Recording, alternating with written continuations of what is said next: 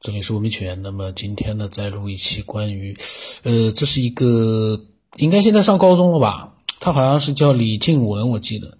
呃，这个学生呢，他一直是科学院的一个忠实的粉丝。那么他呢，嗯，经常在 QQ 上跟我分享一些他的所见啊、所想，非常的好。那么我今天呢，把他的分享呢，呃，录一下。然后呢，可能呢，就是。想可能会有几天功夫呢就不更新了，因为节目太多了。我相信，呃，很多人可能已经积累了很多节目了，可以慢慢去听了。因为天天都更新的话呢，节目量太大了。我这个声音也不是什么很甜美的声音，估计也听腻了，所以我呢休息几天，我来做点自己的事情了。呃，就不去更新了。等到我再积累了几期节目之后呢。我再更新，因为有太多的爱好者分享的内容呢，还没有录。但是这个录呢，也要自己就是说在非常放松的情况下录呢，呃，也会更好一点。所以呢，我等我放松一点的时候呢，我开始继续录，争取呢早一点把一千期先录满，然后呢，我再从一千零一期开始录到两千期的这样一个第二个一千期。嗯，争取呢在二零一八年。能够找到一点点的关于文明起源的一些答案。那么这个李静文他跟我讲啊，他说他刚刚听完关于梦的那一期，然后他就听的时候突然想起来小的时候啊，不记得多少岁了，幼儿园的时候，晚上睡觉的时候呢，只要一关灯，他就能看到满屋子都是人。哎呦，这这个是可怕啊，满屋子都是人啊！看来李静文这个高中生啊。也是有很多神奇的经历。他说也不是天天能看到，就是有的时候晚上睡觉的时候能看到。那个场景很热闹，到处都是人，在他的房间里啊，还有两三个人聚在一起说话，有的人在走路，就像在大街上一样。那有的时候呢，就没有一屋子人，只有四五个人。一开始呢，看到的时候很害怕，然后呢，就跟他爸爸讲，他爸爸说他看不见，嗯，但是呢，他因为看得到，所以他很害怕，所以让他爸爸呢，就是把他搂在怀里睡觉。上幼儿园的时候。后来呢，就经常发生呢，他就习惯了。天哪，这个李静文小时候还有这样的一个经历哦，这个真的很恐怖哦。现在看来一件事情，小孩子啊，可能有的时候看到的东西，比我们成年人要更多。那么他记得有一天晚上，他说那个记忆呢太深刻了，有一个人啊，就是他所看到的那一群人，有一个人就好像能看见他一样的。就从床尾走到床头，要递给他什么东西，然后呢，他就坐起来了，心里面有点害怕，但是呢，他还是伸手去拿，但是就是碰不到。这个小孩真的胆子很大啊，然后他就赶紧蒙上头，钻到被子里去了。他说那种人啊，黑色的，看不到人脸，然后到了大概幼儿园大班的时候，就看不到这些东西了。然后呢？之后到现在就再也没有看到这种东西了。他说：“如果不是听到那期梦的节目，正好想起来了，他都忘了。说现在呢，想想要么就是小时候的幻觉，但是他不太相信这是幻觉。嗯，这个呢，经常看到，嗯，而且是不同的场景，有的呢是就像在大街上一样，各种各样的人。这个呢，也不排除是幻觉，但是那个人向他走过来。”那么他说呢，要么就是有平行宇宙的存在，他们跟那种生物呢，可能是在一个空间里，但是不在一个纬度，或在不在一个时间点上。嗯，但是在一个房间里那么多人的话，是不是也有点不太合情理呢？就算有个平行空间，一个房间里经常待的那么多人，而且还走过来看着他，嗯，不清楚，搞不清楚。然后他说不在一个纬度，他觉得也不太可能。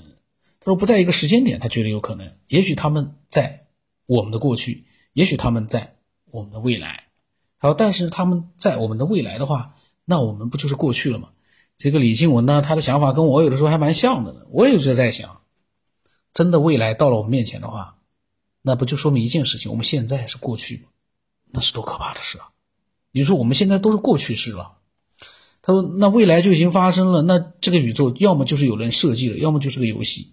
他说不对。他又说了：“说不对，有人设计的跟是个游戏应该差不多吧？”他说：“我们应该能算出来未来会发生什么。”这个呢，被他一讲，我觉得还挺可怕的。难道算命就是因为其实我们是一个已经是个设计好的一个程序或者游戏吗？所以算命才能根据某种嗯规律算出来吗？我想不太可能，我不太相信。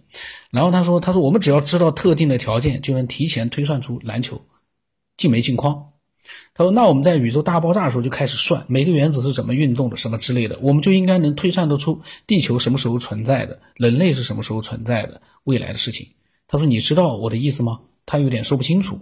他说：“如果真的是这样，那就太可怕了。未来都能算出来，那就说明我们没有自己自主的意识，那就太可怕了。一切都是注定的。”呃，他说太可怕了，不能再想了。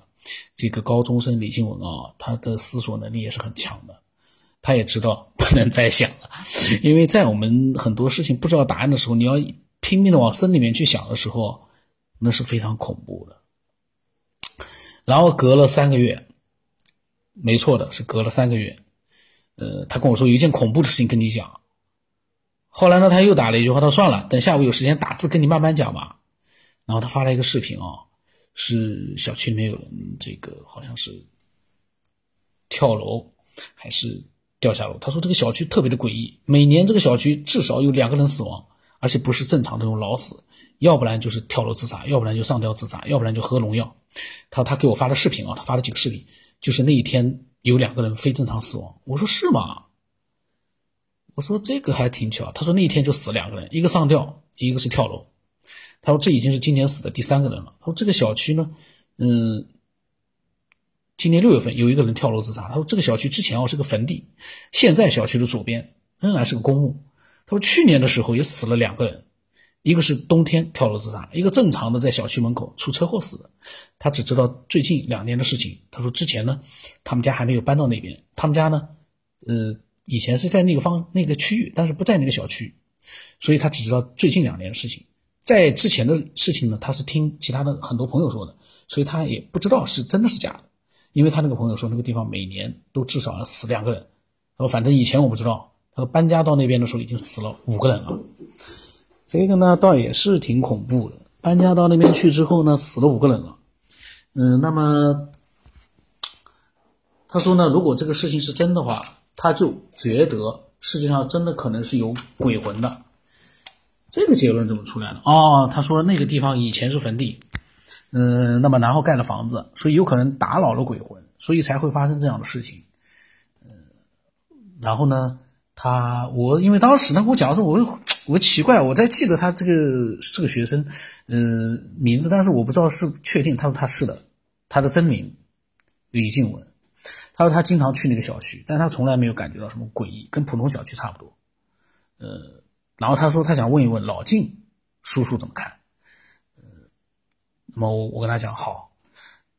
然后呢，隔了大概几天，他说上次跟你说那个小区今天在门口又出事了，就是在小区门口往左边一点点的路上呢，呃，看到了一起应该是车祸，他看到的，他拍下来的。他说刚回家时候看到的那个人不知道死了没有，应该伤得很重，就在小区左边。嗯，他说有没有可能这只是概率问题？就正好这里是坟地，然后这段时间呢出的事情又多了一点，然后一联系呢就变成了有诡异的东西。他觉得这么说呢很有道理。这个李静文啊，是一个非常非常这个有自己的一个思索能力的这样一个学生，非常的好。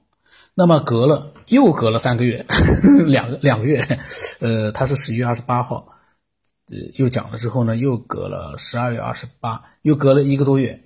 就是前几天的时候，他跟我说，他说上次跟你说那个小区已经有七八十个人非正常死亡了，这个数字让我当时看了以后，我吓了一跳。我说七八十个人一个小区，我心里在想，这个有点点，呃，有点点不太靠谱了。然后他说啊，他是听一个老爷爷说的，他也住在那个小区里面，然后说那个老爷爷跟他讲了关于这个小区里面诡异的事情。那个老爷爷说啊，他说有一个这个小区的一个女的炒菜，家里面然后没有酱油了，她就出去买酱油，然后买完酱油回来之后呢，她炒菜把酱油放到锅里的时候。就说看见的不是酱油是血，然后他就跟家里人讲，他家里人说是酱油啊，但是那个女的看到的还是血，然后就神经兮兮的一直说我活不了了，我活不了，然后就跳楼自杀了。这个事情的真实度不太清楚。如果 家里人看见是酱油，他看见的是血，这会是什么原因呢？我个人觉得这个有点真实度。有待考究。那么他呢不知道是真是假，但是呢他问过这个小区的每一个人，他们都说这个小区有古怪。然后他每次买东西都会问这个小区的事情，几乎所有人都知道这个小区有古怪。那么我当时呢，其实还跟他说了两句话。已经有七八十个人非正常死亡了，这个有点可怕。这个是真的吗？这个数字不能，这个数字的话呢，要有有要要有真实性才行，因为这个可不得了啊，七八十个人啊，这很可怕了。然后他说呢，李金文说啊，他说有的人愿意跟我讲一些奇怪的事，有的人闭口不谈，只是说有古怪。他说他呢听一个人，呃，是听人讲的，而且不是一个人。他听一个老爷爷说，原话是说，这个小区到现在怕是有七八十个人非正常死亡了，这个数字太大了。如果真的是这样的话，政府要介入了。他说，而且他说很多次都有媒体采访，警方调查，到最后也没有下文了。也就是说，这七八十个到最后都变成了没有下文了。然后他喜欢在那边买东西，那里商家多。他说不可能每个商家都是骗人的吧？而且呢，很多故事都是类似的，骗人也不可能编得这么相似吧？嗯，李静文呢是个高中生，他没有想到，就是这个以讹传讹啊，传的是很快的，而且呢中间还大致是一样的，可能还会有些变化。嗯，所以呢真实度啊。不能说他们都在讲就说是真实的，真实度这个事情啊，是要经过有根有据的去去调查的才能去判断。然后他说呢，他知道的是三年，已经有十一个人跳楼上吊喝农药，或者在小区门口被车撞死。三年十一个人，也不得了了。他说今年夏天的时候一个，然后不太热的时候两个，一个出车祸的，去年三个，然后前面呢是在家里面煤气中毒三个，跳楼一个，再往前他不知道了，就听人说的。呃，我跟他讲，我说很古怪，不过呢，要有真实性的话，考虑真实性。他说这三年的十一个人他是知道的，而且今年的三个人他都发视频给我，这倒也是被他这么一说，我刚才在看的时候我也在想呀，这个说明今年的这三个人，包括前两，就这十一个人啊，他是知道的，三年已经有十一个人了，这也确实是一个很奇怪的事情，在墓地边上。在以前的坟地上面做出来的小区，这个比较奇怪。那么这是一个非常爱思索的一个高中生，我非常的喜欢这样的一个学生。他呢有自己独立思考能力，他呢。从来不会去盲目的去相信什么，但他呢，对他亲眼看到的一些东西，他也会做一个自己的思索。至于说是什么样的情况，我不太清楚。我相信老晋听到这一期之后，他会不会发表一些他的想法？嗯，老金呢，他前两天在这个群里面也发表了一些想法，我还没录出来。嗯，那么暂时呢，我就先停止更新了，停止个十天八天吧。嗯，这样的话呢，很多人可以把之前的节目都可能可以听一听，因为天天更新的话，大家呃很多节目其实都没有听到。对那个节目的这个其实并不是很好，那么这欢迎更多的人啊。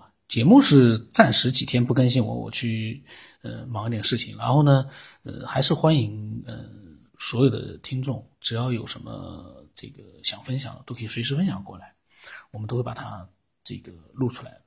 呃，不是说我这个更新停止几天，因为我在想该停止几天了，再不停止的话。这个一天一天的积累了很多，人就是这样的，有很多节目他不听了之后，他下来就不听了。虽然说我们这个是没有连续性的，但是呢，也会有这样的一个惯性在的。所以呢，先停止几天的话挺好的。呃，那么我呢会在这几天里面继续的录，录了之后呢，呃，过几天之后呢，我再继续每天继续更新，一直到更新到一千期、两千期、三千期，呃，一直往下更新下去。那么这个时候就需要更多的人来分享了，我们更多的能思索的来分享更多的内容，那就太完美了。我希望更多的像李静文这样的学生啊，也能来做一个思索。这个能思索的话，对人他整个未来的这样的一个这个考虑问题的方式啊，都是有帮助的。那么今天就到这里了，我的微信号码是 b 二五 s 八不让八，微信名字呢是九天以后。